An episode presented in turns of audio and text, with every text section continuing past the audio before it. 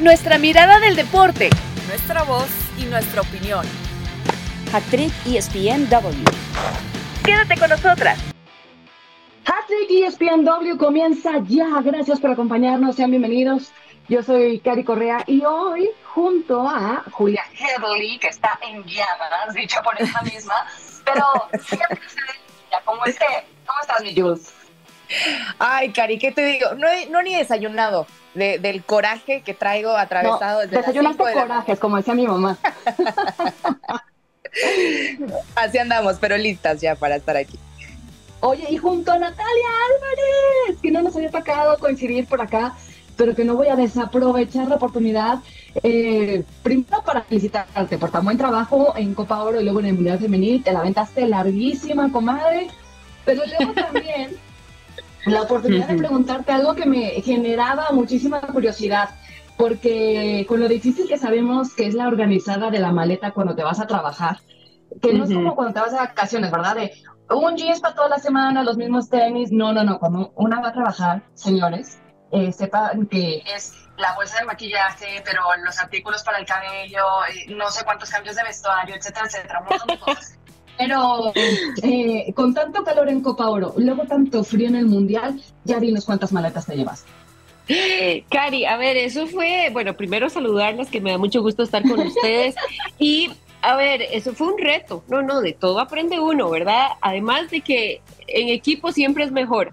Al final, lo que hice fue una sola maleta grande y el carry-on, y mis compañeros, los que estuvieron, Miguel Salas y también mi querido Plata, eh, al final tuve que comprar una, adicional, eh, poner las cosas del verano, mandarlas para México, hacer un poco más de espacio y comprar algunos cuellos altos, bufanda y algún que otro abrigo para Nueva Zelanda porque estaba verdaderamente frío. Pero no, no, fue, fue todo un reto, así como lo decís. y bueno, y, poner, poner em, la imaginación a trabajar, ¿verdad? En combinaciones y en cosas, pero la verdad es que eh, la experiencia muy, muy, muy bonita y tener la posibilidad de estar en mi primer mundial femenino, la verdad es que, eh, bueno, inmejorable, la verdad. Sí, qué envidia, ¿no? Y qué bonito trabajo. Eh, un gran mundial que nos debe de dejar demasiadas historias, aprendizajes. Una España campeona del mundo consiguieron su primera estrella venciendo a Inglaterra en la final con gol de Olga Carmona, pero Nati, eh, ¿qué emociones te generó a ti este campeonato de España y en realidad como todo este camino transcurrido, la experiencia en Australia y Nueva Zelanda? Eh, a ver, me deja la sensación de que cuando se quiere hacer las cosas se puede, cuando hay voluntad, y lo digo directamente por medio de la FIFA, cuando se abre el cupo, creo que todas las elecciones respondieron en el terreno de juego, también donde aumentan los premios para las futbolistas, eh, en sí la bolsa para la Copa del Mundo, creo que ahí están respondiendo con récord de venta en entradas casi 2 millones, cerca de un 35% más que en Francia 2019. Eh, por parte de la selección de España, que le tocó compartir el grupo con la selección de Costa Rica, de hecho que debutaron en, el enfrentamiento entre ambas. Costa Rica no mostró y no fue para nada un buen mundial para Costa Rica y ese primer partido creo que fue hasta fácil, ¿no? Para la selección de España que tuvo un dominio del balón del, no sé, 80% aproximadamente. Pero es curioso porque ahí es donde empezamos a ver algunas falencias de España, porque Costa Rica tuvo de repente tres oportunidades de peligro donde pudo hilar algunos pases y hacer transiciones y la defensa creo que empezó a flaquear. Entonces ahí es donde se apuntaba principalmente, em, donde tenía que tener más crecimiento España, que al final las admiro mucho porque ellas pudieron apartar lo extra cancha, ya sabíamos con toda la historia que llegaban a la Copa del Mundo y como ellas dijeron, lo de nosotros es eh, pues jugar y en este momento nos vamos a preocupar por jugar y creo que hicieron algo muy valioso, ese conjunto, esa fortaleza en el terreno de juego que poco a poco fueron superando. Si bien es cierto, creo que la derrota ante la selección de Japón les da la cachetada que las hace recapacitar y poder desarrollar y también en algún momento acoplarse a, lo que les convenía en el terreno de juego tomando en cuenta la forma en la que juega España. Sí, eh, creo que todos fuimos testigos de cómo quizá las adversidades alrededor eh, generaron afortunadamente que este grupo se hiciera cada vez más sólido, más unido y, pues ahí están los resultados cuando se trabaja de, esa manera. Una magnífica historia lo de España. Eh, Jules, en el podcast pasado hablábamos de que este también era el resultado de cómo ha crecido el fútbol en esta nación, ¿no? Eh, ¿Cómo crees que impacte ahora el campeonato al futuro del fútbol femenino en España? Híjole, eh, pues ya lo estaremos eh, hablando más adelante, pero creo que las cosas empiezan a poner serias, ¿no? A estas jugadoras que, como decía Nati, hace un año tal vez las exigencias no eran escuchadas. Eh, finalmente, un poquito por abajo en la mesa, se hacen cambios por parte de la federación. jugadoras como Aitana Buenmatí dice, bueno, confío en que van a venir los cambios. Así lo hicieron, al menos para, para esta Copa del Mundo.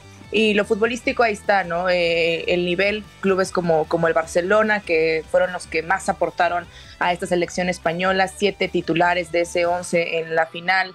Eh, frente, frente a Inglaterra. Es un, es un crecimiento que ha venido ya desde hace muchos años, pero que ahora esto tiene que ser sobre todo un parteaguas y este reconocimiento que llegara al primer mundial eh, femenino para España, para, para empezar a, profesionalizar todavía más a su selección, para invertir, para escuchar las exigencias de las jugadoras y que esto eh, solo siga creciendo, ¿no? Esto que creíamos que, iba a manchar y que, y que las jugadoras con todo su profesionalismo y su talento eh, no permitieron que así fuera y siguieron adelante y, trajeron el resultado, ¿no? Y creo que es también una cachetada con guante blanco de parte de esta selección eh, femenil, femenil de España para, para que vengan realmente los cambios. Exactamente. Y en la edición pasada, yo decía, qué bonito iba a ser si Jenny Hermoso volvía a México a jugar con su equipo el Pachuca como campeona del mundo. Y sí, Jenny subió una foto a sus redes, una postal buenísima de ella abrazando y durmiendo con la copa, como le -huh. Leo Messi tras Qatar. Pero todo eso, tristemente, no es de lo que más está hablando. Y con el sombrero, Cari. con el sombrero, diciendo que está orgullosa de formar parte de la familia mexicana. Claro, otra de las magníficas postales. Pero bueno, tristemente, ni de eso, ni de la fiesta histórica que hicieron estas chicas se está hablando durante toda esta semana, sino de los actos inapropiados, machistas, violentos del presidente de la Real Federación Española de Fútbol, Luis Rubiales, que osó besar sorpresivamente en los labios a Jenny Hermoso en la plena premiación de las campeonas, sumado a sus gestos vulgares en el palco al lado de la reina las críticas llovieron por el mundo, se vio obligado a ofrecer una disculpa, y digo obligado porque no lo lamenta y es más, ni siquiera es capaz de reconocer que está mal. Todo lo suelta como si el error estuviera en la gente como lo interpreta. Sus supuestas disculpas solo le echaron más gasolina al fuego y Jenny a través de un comunicado dijo que se mantendría con su sindicato, con la agencia trabajando por este tema. La FIFA anunció que inició una investigación en España, medios, liga, instituciones del deporte, eh, diversos puntos de la política han pedido su dimisión y se especulaba que este viernes, en la asamblea extraordinaria convocada, Rubiales estaría presentando su dimisión, pero nada más alejado de eso. Escuchemos lo que dijo. Quiero dar mi explicación también y decir que, por supuesto, quien vea el vídeo entenderá que ante 80.000 personas, en el momento, ante millones de personas, de manera televisada, ante toda la gente que había allí, entre ellas parte de mi familia, mis hijas, el deseo que podía tener en ese beso era exactamente el mismo que podría tener dándole un beso a una de mis hijas ni más ni menos.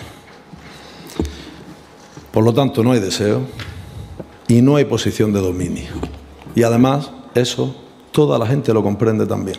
Aunque se esté vendiendo otra cosa en muchos de los medios, tanto los que están dominados o rindiendo pleitesía al señor Tebas, como los que están rindiendo pleitesía al falso feminismo, que es una gran lacra en este país. Fue un beso espontáneo. Sé que poner una foto con las dos manos y paralizar, pero yo voy a contar ahora la secuencia completa. Fue espontáneo, mutuo, eufórico y consentido, que esta es la clave. Esta es la clave de todas las críticas, de todo el proceso que se ha montado en este país, de que fue sin consentimiento. No, fue consentido. Fue consentido. Miren ustedes, esta jugadora falló un penalti. Yo tengo una gran relación con todas las jugadoras, con todos los miembros de la expedición. Hemos sido una familia durante más de un mes.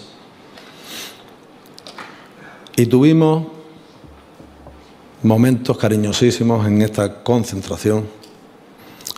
Y en el momento en el que apareció Jenny, ella me levantó a mí del suelo, me cogió pues, por las caderas, por las piernas, no recuerdo bien, me levantó del suelo, que casi nos caemos, y al dejarme en el suelo, nos abrazamos. Ella fue la que me subió en brazos y me acercó a su cuerpo. Nos abrazamos y yo le dije, olvídate del penalti.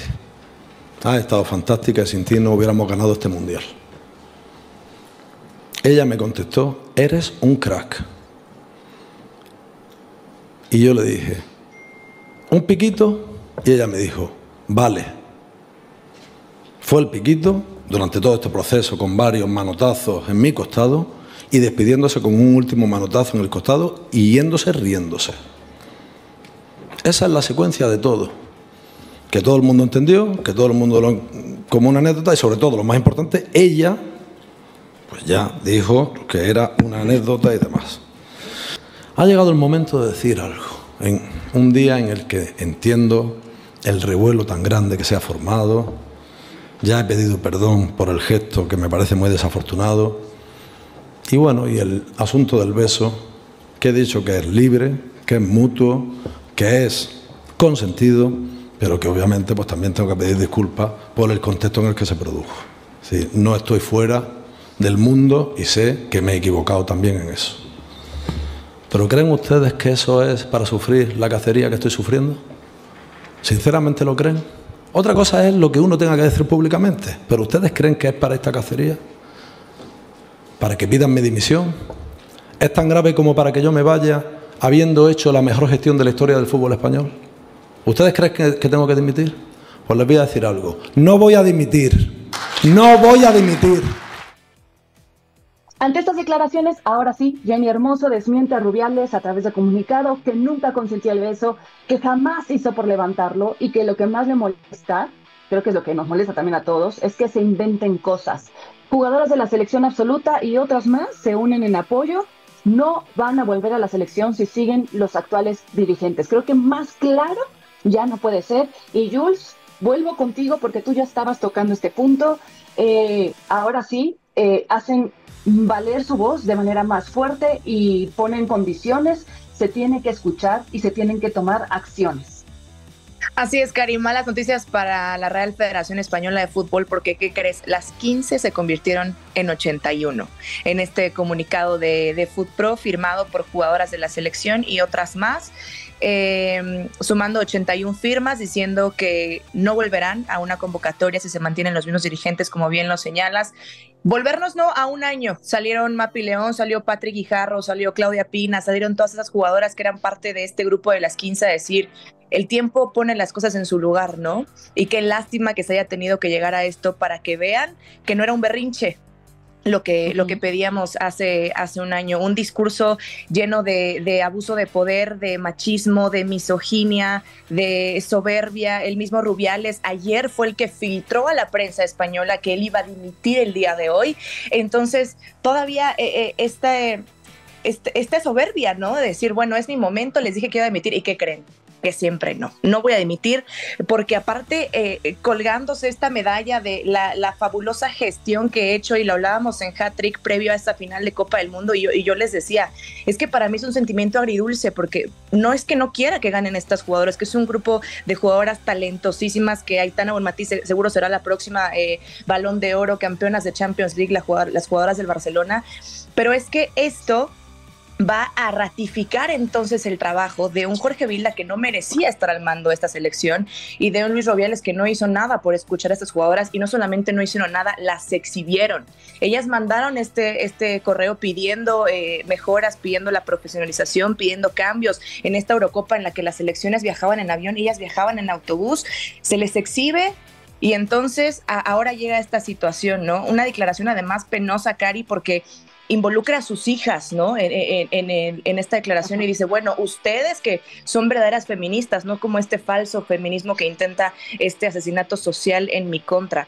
Esto viene además de una supuesta disculpa de parte de Luis Rubiales en la que compañeras falsificaron declaraciones de Jenny Hermoso, ¿no? Cosa que además es, es, gravísima porque el mismo Jorge Vilda persigue a Jenny, persigue a la familia para pedirle que declare, no lo hace y entonces falsifica, no, el Presi y yo nos llevamos muy bien y fue un beso entre amigos, eh, eh, cosas que son gravísimas, ¿no? Y que, no se están señalando, sale a, a decir algo que, Cari, eh, Nati, lo vio el planeta entero. El planeta entero vio eh, esa interacción y entonces ella me levantó y en qué momento te levanta y en qué momento eh, dices un piquito que, a ver, también hay que dejar claro, aunque él hubiera sido verdadero esto de, yo le dije un piquito y ella me dijo, ya estás, ¿en qué momento un jefe le puede pedir una subordinada que le dé un beso?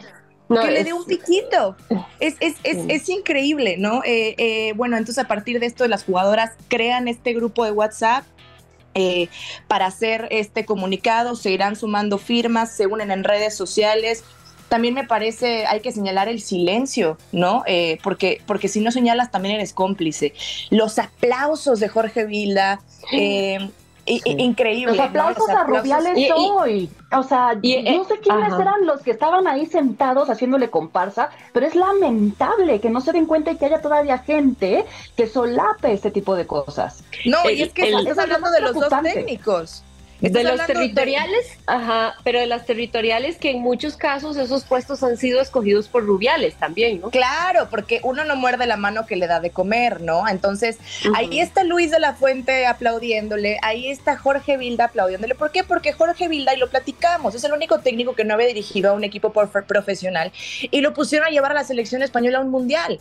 Y jugadoras del Barcelona, como Mapi León, como Patri Guijarro, como Alexia Putellas, decían, bueno, nosotras sabemos lo que está en un club profesional y estos entrenamientos y, este, esta selección no está teniendo el nivel que nos merecemos nosotras. Entonces, pues claro, ahí está eh, el jefe, ¿no? Y esto lo vemos compañeras en todas las esferas, ¿no? No solamente en la Federación Española de Fútbol, el jefe, los que aplauden, los que callan, los que no dicen nada. Entonces aparece Borja Iglesias, que es el primer futbolista varón que dice, bueno, entonces yo no volveré a una convocatoria. Los comentarios, ¿cuáles son? Pero si nadie te iba a convocar de todos modos, ¿no? Al panda. No, y sí, el puso, seguramente no me necesitarán, pero en caso de que así sea, yo reprobo esto. Y esto es lo que se necesita también de parte eh, del fútbol masculino. Vimos en las imágenes ahorita en el Celta Real Madrid que se va a jugar el día de hoy, pancartas de rubiales de misión por parte de la afición del Celta. Entonces, esto ya escaló también al al CSD, que es el Consejo eh, Superior Deportivo, ya dijeron que tomarán acciones, entonces pues yo creo que ya no va a quedar de otra, ¿no? No te vas. Y, nada tiene que ver con el, supuesto linchamiento que decía Rubiales de, de, Javier Tebas, que tienen sus temas arrastrando desde hace muchísimos años, pero nada tiene que ver, o sea, creo que se está hablando con resultados inclusive y con cosas que saltan a la vista de todo el mundo, de Nati, cambios necesarios, limpia necesaria en los altos mandos eh, a nivel federativo, porque ellos mismos se solapan. Esa, esa comparecencia solo se puede resumir en una palabra, es una vergüenza. Es una vergüenza y además hay que agregarle la soberbia.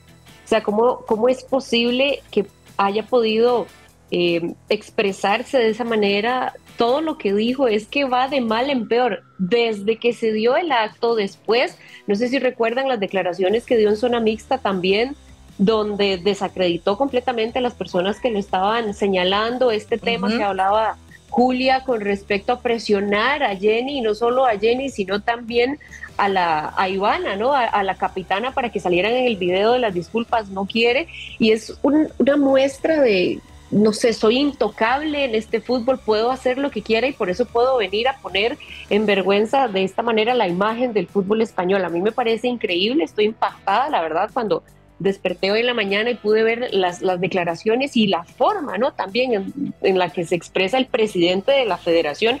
Ahora que Julia hablaba del Consejo Superior del Deporte, su presidente decía que es el momento, Víctor Franco, es el momento de que esta situación se pueda tomar como el Me ese movimiento tan famoso que se hizo hace unos años y que así precisamente lo quieren hacer. Por eso también algunos partidos políticos han querido denunciarlo y es que es insostenible cuando uno dice no puede tener más vergüenza este señor, aparece y da esta conferencia de prensa y, de esa manera. Yo creo que los cambios tienen que venir de inmediato. Eh, también algunos que tienen algunas cuentas pendientes con él desde hace un tiempo podrían aprovechar, algunos clubes como el español. Eh, no estoy diciendo que ellos tengan cuentas con, con, el señor, con Rubiales, pero ellos ya también se pronunciaron, Ancelotti lo escuchábamos también, que decía el entrenador del Real Madrid, fue inapropiado completamente lo que se hace, es que no hay por dónde defenderlo y además la situación que creo que se pudo controlar en un momento y que tuviese las consecuencias que tenía que tener, pero es que ahora ha calado a niveles eh, inimaginables y creo que ahora las consecuencias que puede tener pueden ser aún hasta más graves, ¿no? Incluso si se va a la vía judicial o de este tipo de cosas. Miren, yo siempre trato de ser positiva ante cualquier situación, incluso desagradable que me sucede en la vida, y siempre me repito, lo que sucede conviene.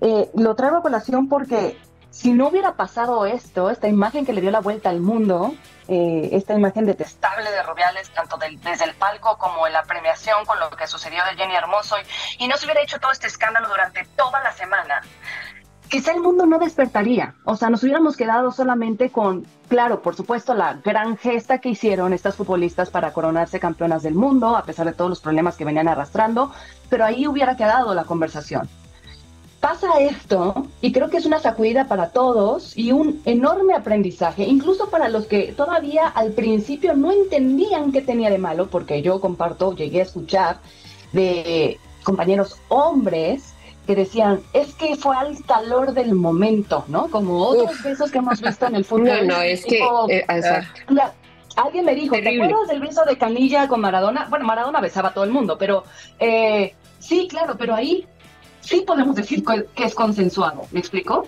O sea, eh, la discusión que yo mantuve con esta persona era porque decía, es que cuando es de, eh, entre hombres nadie dice nada, ¿no? Porque es al calor del momento y del fútbol. Pero acá, como se trata de una mujer, entonces ya se ponen todas locas. No, no, no, no, no. A ver, entendamos una cosa. Si es sin tu consentimiento y aparte por un superior, eso es acoso. Claro. Punto. no tiene otro nombre, es acoso. Entonces, creo que tenían que pasar estas cosas para sacudirnos a todos, para que aprendamos, incluso los que todavía no alcanzan a verlo, porque todos estamos en este camino de, aprendizaje de nuevas conductas y de lo que debe de ser, eh, para que le llegue el, el, mensaje a todo el mundo y de que realmente se haga una limpia en Federación Española. Creo que está clarísimo que el talento lo tienen ahí, tienen a las campeonas del mundo. Ya fueron campeonas campeones también en lo varonil en el 2010. Hoy lo hacen con las mujeres. Talento hay, que no lo desperdicien, porque si no toman acciones hoy, se puede perder esta generación súper importante y el mensaje que estás mandando a las nuevas generaciones es que no van a tener respaldo. O sea, eso es, me parece lo más lamentable, Jules. Y, y Cari, ahora que que hablábamos del tema de los resultados que está teniendo España, campeona sub-17, sub-20, me tocó verlas campanizar en Costa Rica también. O sea, a la par de este momento tan bochornoso de la federación, está esta generación de oro que está teniendo en fútbol femenino de campeonas, además sub-19 en la Euro. Eh, está esta otra página de tanto talento, de tantos resultados tan buenos, junto con una gestión eh, tan, tan, vergonzosa, ¿no? Y también me gustaría hablar de la FIFA y hacer hincapié porque me parece que tardó mucho en hacerse presente, que ya de por sí me estaba debiendo con el tema del entrenador de la selección de Zambia que pudo dirigir siendo investigado por eh, actos inapropiados por acoso sexual a algunas futbolistas, que incluso después del partido anti Costa Rica, algunas futbolistas apuntaban a algunos medios, volvieron a denunciar porque les daba miedo claramente que no podían jugar o que las podían sacar de la concentración y demás. Entonces yo creo que también el, el ente mayor del fútbol ha tardado mucho y la comisión disciplinaria dijo, bueno, empezamos la investigación, pero eso lo publicaron hace dos días, un día aproximadamente, antes de que se diera esta conferencia de prensa. Me parece que tardó muchísimo también en anunciar esa investigación. Sí, es que, es que eso es lo grave, ¿no? Que, que tenga que llegar a este nivel para que entonces eh, la FIFA y, y, y, otras instituciones volteen a ver la situación y digan, ah, bueno, creo que entonces sí tendríamos que hacer algo, ¿no? Creo que entonces algo sí está pasando, porque entonces si se quejan, pues son berrinchudas. Veía unas declaraciones de Mapa y León que decía, con el nudo en la garganta, oye, es que yo estoy renunciando a mi sueño, pero estoy renunciando a mi sueño porque tengo valores y porque sé que lo que estoy pidiendo lo puedo pedir. Por, por, el nivel de esta selección. Entonces, volvemos a lo futbolístico que entonces el campeonato ratifica a Jorge Vilda, un Jorge Vilda que, perdón, es que él las hace jugar, no, perdóname, son, son siete jugadoras del mismo equipo que se conocen perfectamente, incluso Jorge Vilda con algunos cambios afectaba al equipo más que beneficiarlo, jugadoras que ya saben jugar con quien las pongas. Esa es una de las cosas peligrosas. Además, en este discurso eh, como político populista, diciéndole a Jorge Vilda, y aquí te digo que te vamos a ofrecer cuatro años más y vas a, ganar 500 mil euros al año. O sea, me, me parece de verdad deleznable en, en todo sentido lo que está pasando, que haya gente que siga cuestionándolo todavía con lo que acabamos de ver. Pero es que precisamente como dice Cari, ¿no? Eh, lo que sucede conviene, creo que era, era la frase, Cari. Eh, sí. Tuvo, bueno, y que estar esto en los ojos del mundo, porque en los ojos del mundo era entonces agarrándose los genitales en el palco con la reina, el beso a Jenny Hermoso, hay otro beso en el que se mete a una eh, transmisión, creo que es un live de Olga Carmona, eh, que le da un beso en el cachete, a todas tocándolas de una manera inapropiada. Eh, y bueno, entonces ahí está, ante los ojos del mundo, ¿no? Para ellas fue como, bueno, de esto les estábamos hablando, ya lo vieron todos, ¿qué vamos a hacer al respecto? También me parece, eh, compañeras, preocupante hasta este momento, al menos hasta que empezáramos el podcast, no había una postura de Club Pachuca. No había una postura de Club Pachuca, que fue el primero en pronunciarse, tenemos a una jugadora campeona del mundo, bueno, y ahora no ha dicho nada, tampoco ha dicho nada la Liga MX femenil.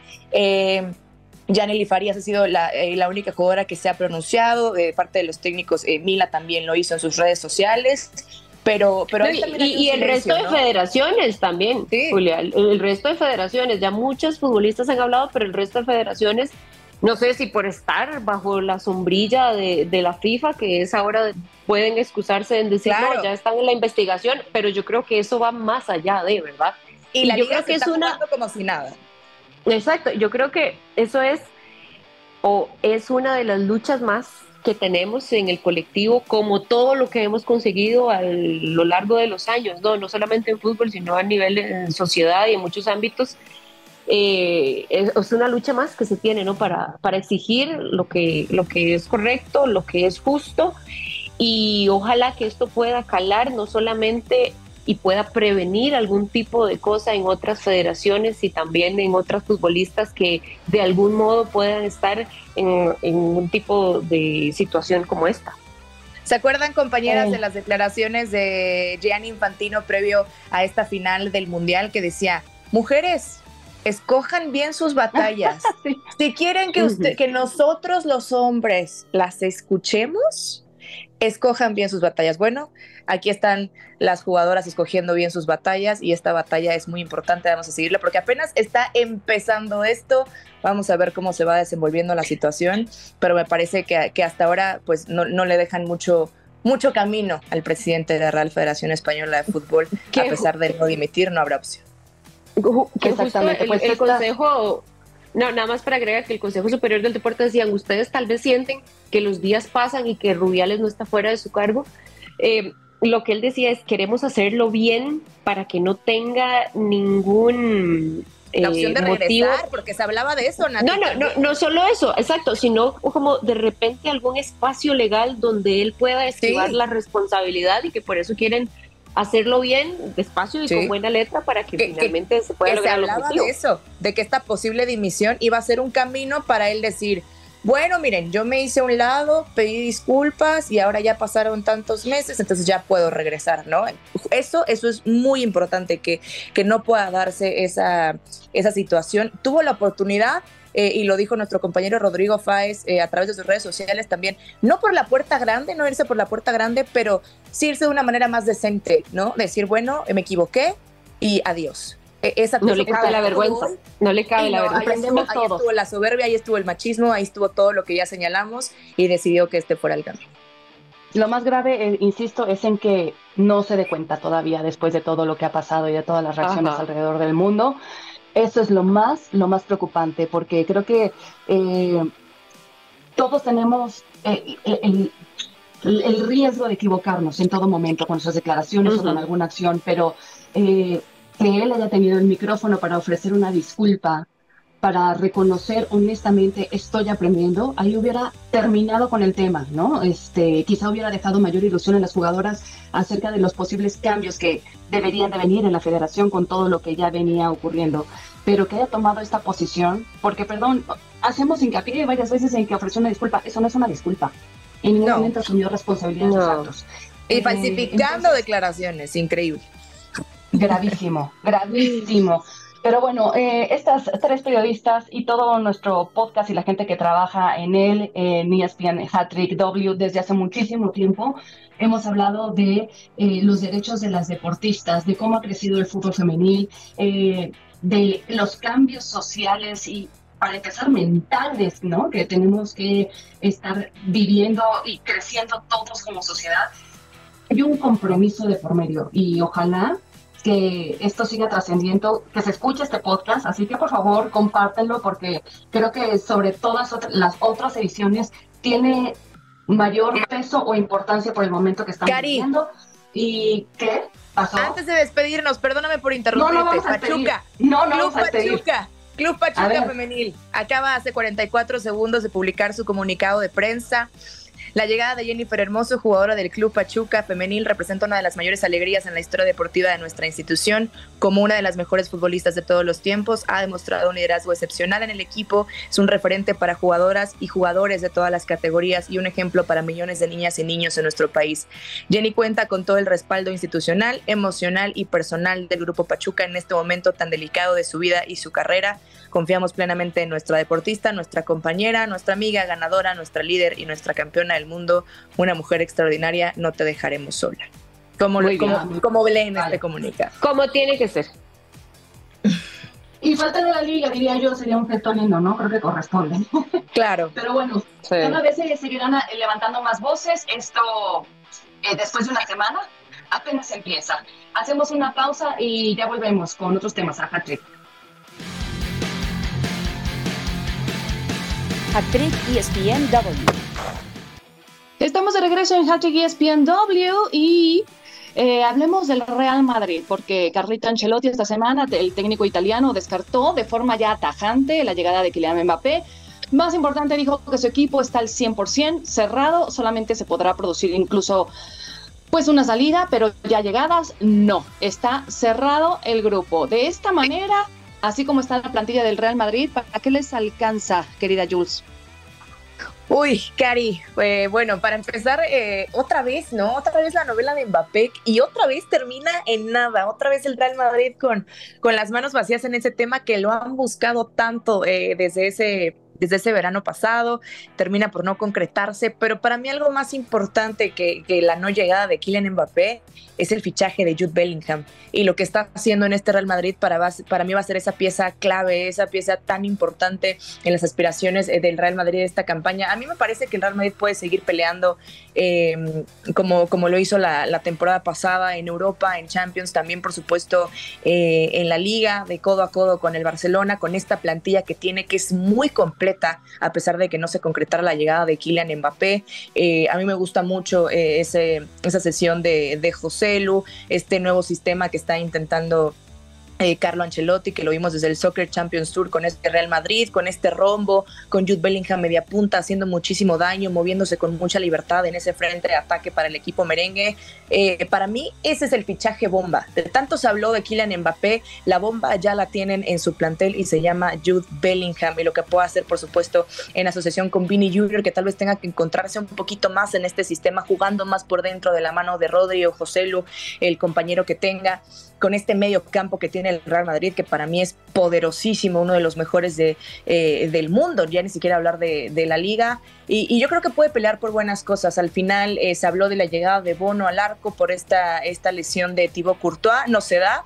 Bono es uno, uno más de los que abandona Europa para ir al fútbol eh, de la liga árabe pero, pero Kepa también me parece un, portero que a veces inconsistente, pero que responde en momentos importantes. Entonces me parece buena la adhesión de Kepa de la mano también de Lunin, que eso será tal vez lo que, lo que pueda preocupar un poquito más a, a Carlo Ancelotti, ¿no? Porque cuántas eliminatorias vimos resueltas gracias a Thibaut Courtois en Champions League, eh, eh, sobre todo gracias al, arquero belga, que, fue en muchas ocasiones el hombre más importante de este Real Madrid. Para mí, ahí tal vez está el eslabón más débil del equipo merengue, pero creo que tienen un equipo muy, muy completo para pelear por toda esta campaña.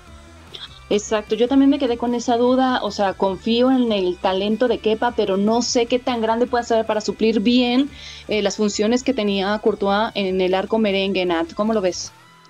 A mí me parece que es el momento que demuestre, porque sus últimos años de carrera, si los vemos, ha tenido altos y bajos. En la presión ya sabemos que puede trabajar, porque ahora que salió del Chelsea tuvo un repunte también en su carrera, pero las eh, temporadas anteriores sí también tuvo altos y bajos. Entonces, eh, vamos a ver cómo puede responder, pero es muy difícil poder eh, estar en los zapatos, en, los guantes en esta oportunidad del mejor portero del mundo y como bien decía Julia, eh, las actuaciones tan destacadas y tan determinantes para el equipo como ha sido Courtois. Además, cuando ya Benzema venía pues desacelerando su goleo, ahí respondía también el guardameta en el fondo, me parece. Y con respecto a lo, a lo del goleador, es difícil ver un Real Madrid sin un goleador referente, ¿no? Porque uno dice, ese, es uno de los equipos más grandes del mundo con más dinero y por qué deja ir eh, jugadores de repente como sonó, como Harry Kane,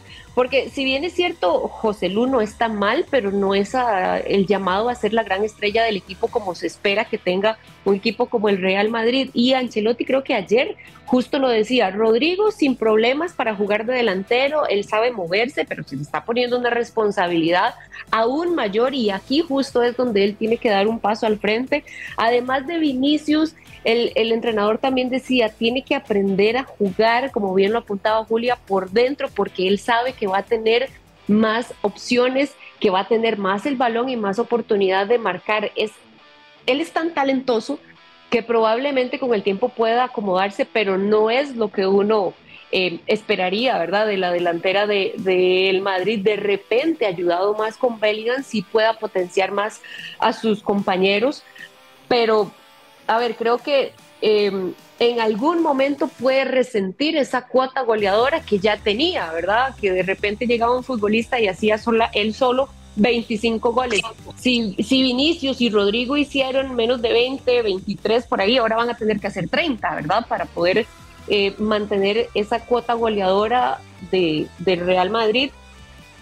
Y también eh, las expectativas que se tienen con Bellingham, que ya vimos que no necesitó tiempo para acoplarse en el equipo, tan talentoso es y tan bueno es, que ha podido empezar a jalar al, el carro del equipo. La temporada pasada hizo 19 goles, 14 goles más bien. La expectativa es que pueda superar los 19 que ha tenido en su mejor temporada. El medio campo, como bien decía Julia, es uno de los más talentosos, pero creo que conforme avance la temporada va a tener que irse fortaleciendo porque si no le va a costar, me parece que, le puede costar. Que ya lleva tres goles. Sí. Son temporadas súper demandantes y en el caso de Rodrigo y de Vinicius, pues son jugadores que Carlito conoce bastante bien y que después sabe que va a seguir trabajando con ellos en la selección brasileña de fútbol.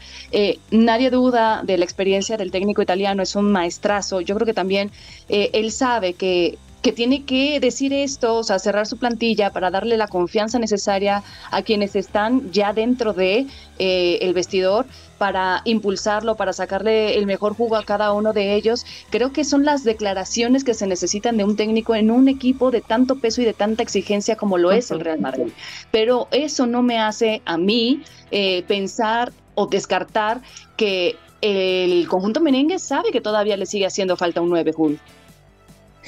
Sí, y, además lo curioso, ¿no? Que, que Benzema se va y ahora toda esta noticia que surgió en la última semana, Nati y Cari, de que... De que no está pues, cómodo. no cabe, en, mi sistema, dicen un espíritu no, encuentro, un espacio para Karim Benzema. Yo no dudo que ahorita la afición merengue esté diciendo, bueno, entonces regrésanoslo, por favor, ¿no? Porque aquí todavía nos hace mucha falta esas, esas ocasiones de gol que, menciona Nati, que, que, todas las metía Karim Benzema en esas oportunidades que tenía dentro del área y que ahora se le complican más a ese Real Madrid. Si les hace falta un killer, les hace falta un 9, pero tendrá que ver Carleto entonces eh, si ya está cerrada la puerta, como él dice, cómo acomoda él sus fichas con lo que tiene, trabajar con eso y, y Jude Bellingham, siendo ese mediocampista ofensivo, será el que junto a Vini Junior y Rodrigo pues se haga presente en el marcador en los momentos importantes para el Real Madrid, como lo ha hecho en este arranque de la Liga Española que ha sido, ha sido bueno para el conjunto merengue, enfrentando este viernes al Celta de Vigo, que está en su centenario, que no está en un buen momento el Celta de Vigo. Entonces, pues, pues veremos. Pero sí, eh, para mí la, la pues eh, el talón de Aquiles será bajo los tres palos para el Real Madrid, sin duda, porque nadie, como dice Nati, puede llenar los guantes de Tibo Curto. Oye, Nat, pero así como está el plantel, supongamos que hay razón en que ya está cerrada la plantilla. ¿Los ves superiores eh, en cuanto a talento a comparación del Barcelona? Porque siempre hacemos esta comparativa, ya sabes. Eh, a ver. Eh, bueno, vieron la noticia de Pedri que se lesiona cuatro o semanas fuera también. ya sabe que Araujo, también. creo que ha sido una baja muy importante en el Barcelona. Yo creo que a ver, va a depender mucho del rendimiento, del funcionamiento que vaya a tener, pero yo sí podría ponerle un, pelito. bueno, en la portería claramente gana el Barcelona, Ter Stegen y, y Kepa, ¿verdad? lo gana. Creo que podríamos ir línea por línea, pero al menos en el medio campo eh, puede ganar el, el, Real Madrid, pero bueno, el Barcelona tiene a Frankie de Jong, tiene a Romeo, también a Gaby, a Gundogan, ahora que llegó al equipo es, yo lo pondría un peldaño arriba, pero tampoco por tanto. Yo creo que va a depender mucho del funcionamiento de este, digamos que nuevo sistema que tiene Carlito de ese 4-4-2 con el rombo ahí, que qué resultado puedan tener principalmente lo que les hablaba ahora. Vinicius, la mayor responsabilidad que ha tenido y Rodrigo también. Bueno, pues será interesante ver cómo se ajusta el Real Madrid ya sin incorporaciones, como decía Carlita Ancelotti. es una temporada larguísima, de mucha exigencia, de diferentes competiciones. Pero bueno, se nos agotó el tiempo, señoritas. Ha sido un placer, como siempre, escucharlas, disfrutarlas. Gracias, eh, Natalia Álvarez, eh, Julia Headley. Y aquí también se despide de ustedes, Cari Correa. Gracias a toda nuestra producción. Y nos escuchamos en la siguiente emisión de Hattrick ESPNW nuestra mirada del deporte, nuestra voz y nuestra opinión. Esto fue Hat Trick ESPN W.